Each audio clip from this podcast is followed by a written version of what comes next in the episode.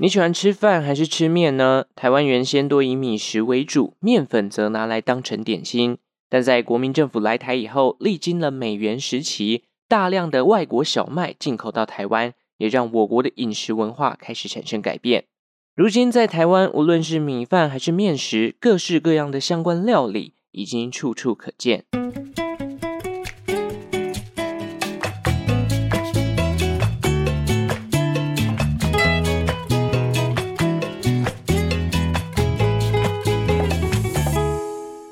生活周遭的历史大小事，欢迎收听周报时光机，我是主持人派翠克。结果上礼拜呢，换北台湾放假了，桃园人就相对无奈一点啦。虽然没有达成这个四天连假的终极目标，但是我个人觉得，诶，其实放一天也蛮好的。可是说真的哦，这个卡努的路径真的很诡异。我今天早上看的时候，他又说他要去日本了，到底是怎样？是在各地旅游的感觉吗？话说回来，这次的重灾区哦，反而不是这个离台风最近的北台湾。而是这个中台湾的南投，看新闻说这个当地的道路柔肠寸断，而且这个最严重的就在这个南投的仁爱乡台十四线嘛，往前进农场这个方向，甚至还出现了土石流。那个加油站，然后那个新闻看到的加油站，我之前有在那边加过油，就想说这个画面真的是我之前去过的台十四线嘛？也希望这一切的救灾可以顺利啦，在地居民能赶快的恢复正常的生活。讲到这边，可能大家觉得，呃，今天派车课鼻音怎么那么重啊？最近比较忙，我今天是礼拜日早上一早起来就在录音呢，所以这个声音如果听起来有点，呃，怎么好像感冒了？没有，没有，没有，只是我早上都有点过敏啊，所以现在鼻子有点塞住哦。那今天要来跟大家聊什么呢？我们来讲一讲台湾的面食文化。正如我开场问的，大家喜欢吃面还是吃饭呢？我个人觉得，我小时候比较喜欢吃饭，哦，咖喱饭、卤肉饭等等的。但是我长大后口味有点改变，好像比较偏好拉面跟炸酱面等等的。但其实哦，说回来，台湾是主产水稻的，虽然这个面食类的商品，根据这个农业部的统计，已经成为国人的第二大主食，但近五年内的平均呢，国外进口的小麦大概是一百一十万公吨，台湾自产的小麦也只有一千三百公吨，这两者的差距就知道，哇，这个本土小麦的数量这么少。那在产量这么少的情况之下，民众是怎么样渐渐培养出吃面包啊、吃面条等等相关的面食文化呢？在正式进入主题之前呢，别忘了追踪周报时光机的 IG 哦，连结就在下方的资讯栏。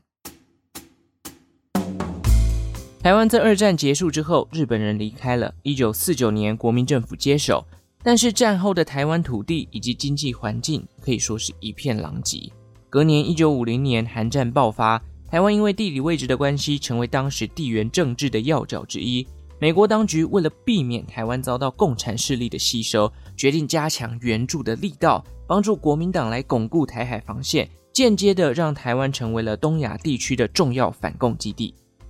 在一九五一年呢，美国颁布了共同安全法，展开了为期十多年的援助行动。这段期间呢，还有俗称“四八零公法”的农业贸易发展与援助法案，当中呢就允许包含中华民国在内的外国政府以当地货币来购买美国当地剩余的农产品，除了做好外交之外，也可以消化美国自己生产过剩的小麦。而在美元的这段岁月里面，相关的主导都由政府单位中国农村复兴联合委员会，这个农复会啊，就是现在农委会或者说农业部的前身。那相关农业的业务呢，当然就由他们来进行执行哦。当时在台湾进口的农产品中，光是来自于美国的部分就占了大概七成左右。举凡像是小麦啊、玉米、黄豆以及相关的乳制品开始大量的出现，台湾人的饮食习惯也悄悄的产生变化。早期台湾的粮食哦，多以寒秸啊、糙米为主。由于北方外省人随着国民政府来台哦，也让吃面的人口在台湾有所增加。原先的小麦供给量已经无法满足需求了，于是在美国的帮助下，开始进口了外国的面粉。但是没有过多久之后，国民政府就发现，哎，稻米在国际间的价格好像比小麦来的更可口一点哦。于是他们就改变了进口的政策，先是在这个一九五二年啊，成立的面粉工业同业公会，再以进口小麦来取代进口面粉。接着呢，就委托这些国内的加工厂，将小麦加工制作成面粉之后。再拿到国际市场去贩售来赚取外汇，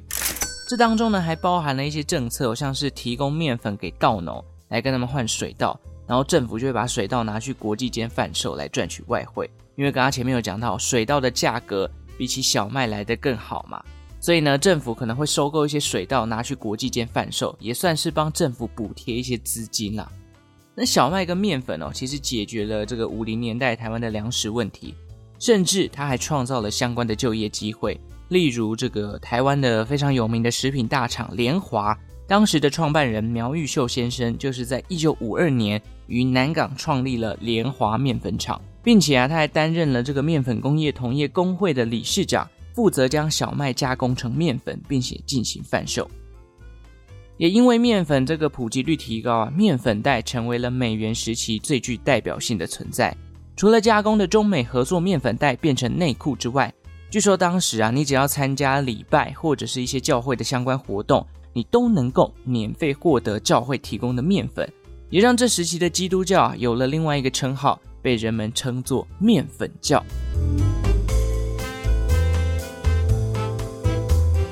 到了六零年代开始啊，一系列的面食推广小组成立了。光是面条啊、面包等等的相关食品也大量出现，而且深入了校内的营养午餐之中。他们被赋予了高营养价值的形象，好比说，哎，你只要吃这个面，你就会变聪明；吃面可以强健体魄，你会跟外国人一样；或者是说，哦，这个比较有科学根据一点的，里头的维生素 B1 能够去治疗你的脚气病等等。那便宜的原物料。再加上政府的大力推广，再加上校内都吃得到这些食物，再加上厂商的多元加工，这些面包啊、馒头啊、葱油饼、水饺啊，造就了台湾面食文化的兴盛。那我根据这个农业部民国一百零九年的粮食供需统计结果，里面有提到台湾地区平均每人每年可供给到的这个粮食当中啊。谷物类占了八十九点八公斤，所以一个人一年可能要吃到这么多的这个谷物哦。其中白米占了四十四点一公斤，小麦则占了三十八点一公斤，两者相距不大，大概六公斤左右。讲到这边，你们想好自己到底是爱吃面还是爱吃饭了吗？Spotify 的听众欢迎到这个投票区帮我投票一下。那如果你是 IG 的朋友，也可以来参加啊限动的一个投票，告诉我说。你到底喜欢吃面还是喜欢吃饭？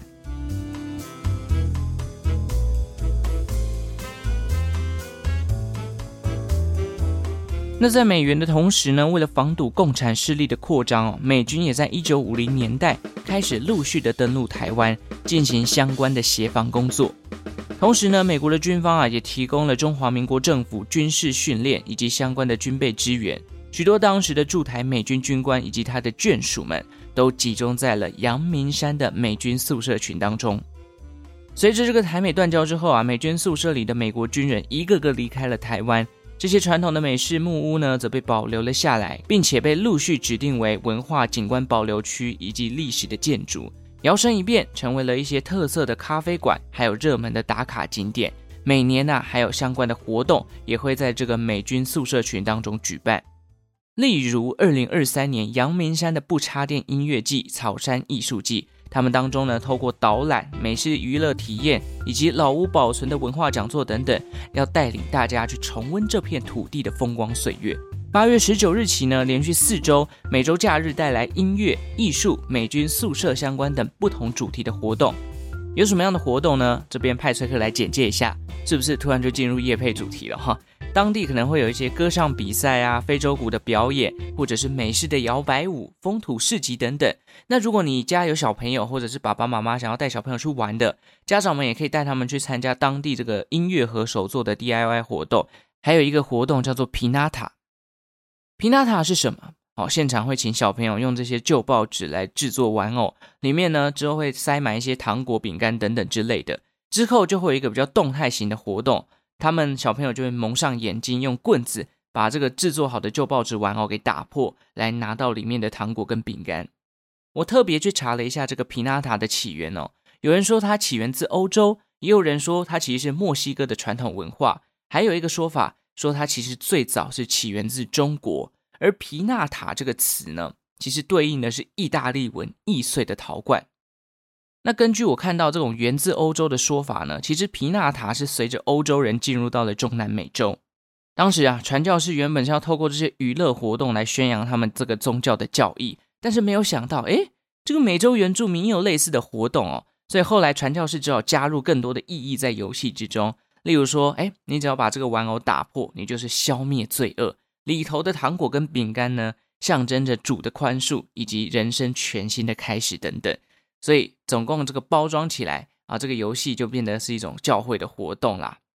好，讲远了，讲远了。总之，我觉得这项活动很适合家中那种电力满满的小朋友，他们可以到这边去参加这个活动来放电啦。加上其实阳明山上除了这个小朋友的活动，跟刚刚前面介绍歌唱比赛啊、摇摆舞、非洲鼓等等，还有相关的导览活动跟文化讲座。如果你是对于一些呃这个历史文化有兴趣，或者历史建筑的一些故事有兴趣的，我觉得大人小孩都可以去参加这些活动。此外，美军宿舍呢也有提供各式各样的美食。活动现场还提供像是在台苹果汁市占率第一名的 Tree Top 苹果汁，夏天我觉得喝一点苹果汁啊，冰冰凉凉、酸酸甜甜的，消暑的效果非常非常的好。那这个 Tree Top 苹果汁呢，他们是在一九六零年的时候就创建了。这一次啊，除了提供苹果汁以外，还有石榴莓综合果汁、金盏花叶黄素综合果汁、胶原蛋白综合果汁三种的新选择。这几个名字听起来有没有给你满满的营养啊？啊，那如果你想要喝到免费的 Tree Top 的话呢，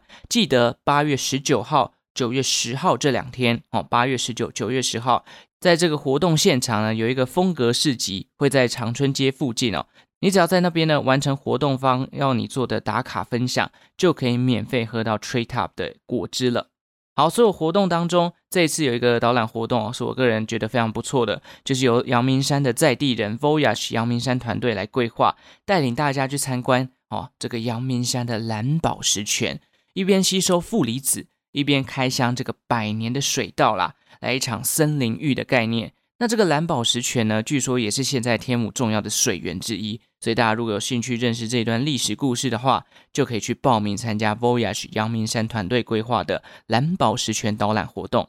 好，讲那么多，呃，都还没有跟大家讲怎么报名，是不是？怎么样找到这些活动呢？这一次啊，主办单位携手了 AQ Pass，也就是活动通，来给你一个顺畅的活动报名体验。如果你想要找活动或者是办活动，找阿 Q Pass 就对了啊。如果你想要找到这个阳明山不插电音乐季或者是潮山艺术季的相关活动，就到阿 Q Pass 的官网搜寻阳明山不插电音乐季、阳明山老屋讲座，就找得到喽。二零二三年，欢迎大家一起到阳明山感受不一样的美式风情。OK，以上的活动分享就提供给大家做一个参考啦。如果你最近真的周末不知道要去哪里，闲得发慌又不想在市区的话，可以到这个阳明山上去参加这一次的活动。大家可以参考看看。我觉得还不错的是，还有这个套票的选择，也就是说，你可以选择你想要参加的活动，不一定所有活动都要参加。毕竟，我觉得 这个活动项目真的是包罗万象。那时候看到介绍的时候，想哇，怎么这么多静态的、动态的、吃的、听讲座的都有。所以我觉得大家可以找几个自己有兴趣的参加就好了。好，那回到美元对台湾饮食文化的影响，其实除了面食在台湾蓬勃发展之外，其他的作物像是黄豆跟玉米哦，也是这个时候呢大量的进口到台湾。那当时黄豆跟玉米啊，比较像是透过制油厂被加工成为像是玉米胚芽油啊、大豆沙拉油等等，又或者是变成这个，因为台湾养猪业很多嘛，就会变成养猪业的这个猪只的饲料了。另外啊，还有这个喝牛奶的文化，也因为美元而渐渐的出现在台湾的日常生活当中。下一集来跟大家介绍一下这个乳制品在台湾的发展过程。其实讲到乳制品的历史哦，日本人当时其实就已经有布达一些相关的啊牧场跟一些制乳的业的技术了。但是当时的牛奶哦，主要还是日本人来喝。那后来台湾人的牛奶是怎么样建立的呢？这个就是下一集的分享重点啦。好，那最后呢，来念几个听众的留言分享喽。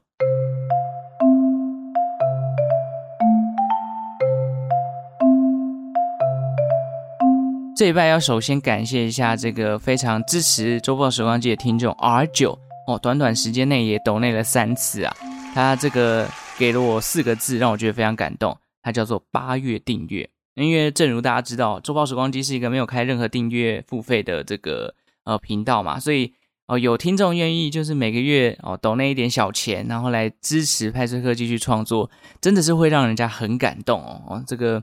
创作者有时候就是需要很多的鼓励啊。好，这边非常感谢 R 九哦。好，这礼拜呢 Apple Podcast 哦比较静悄悄哦，没有没有这个五星好评，但也欢迎大家可以来留言给我哦，五星好评送出来啊，把节目分享出去。好，那我来看一下表单的部分啊。表单的话，我记得好像有哦。我来看一下啊，有一个叫做“贪吃蛇进化论”，他说很常跟弟弟听您的节目，声音很好听，要继续加油哦。谢谢哇，跟弟弟一起听哦，哇，这个不知道弟弟几岁呢？因为你说你想听的主题是春秋战国，其实很多人说春秋战国比三国还精彩。可是因为这个比较没有像这种有《三国演义》这种小说去把它渲染，然后变得很知名，所以很多东西其实还蛮好玩的。感谢这个贪吃蛇进化论。好，那这一次的分享就到这边啦。OK，那这一集也先到这边告一个段落。下一集记得要来听一下关于乳制品在台湾的发展哦。如果喜欢周报时光机的内容，记得订阅这个频道，五星好评送出来，把节目分享出去。最后感谢正在收听的你，为我创造了一次历史的收听记录。我们就下次再见喽，拜拜。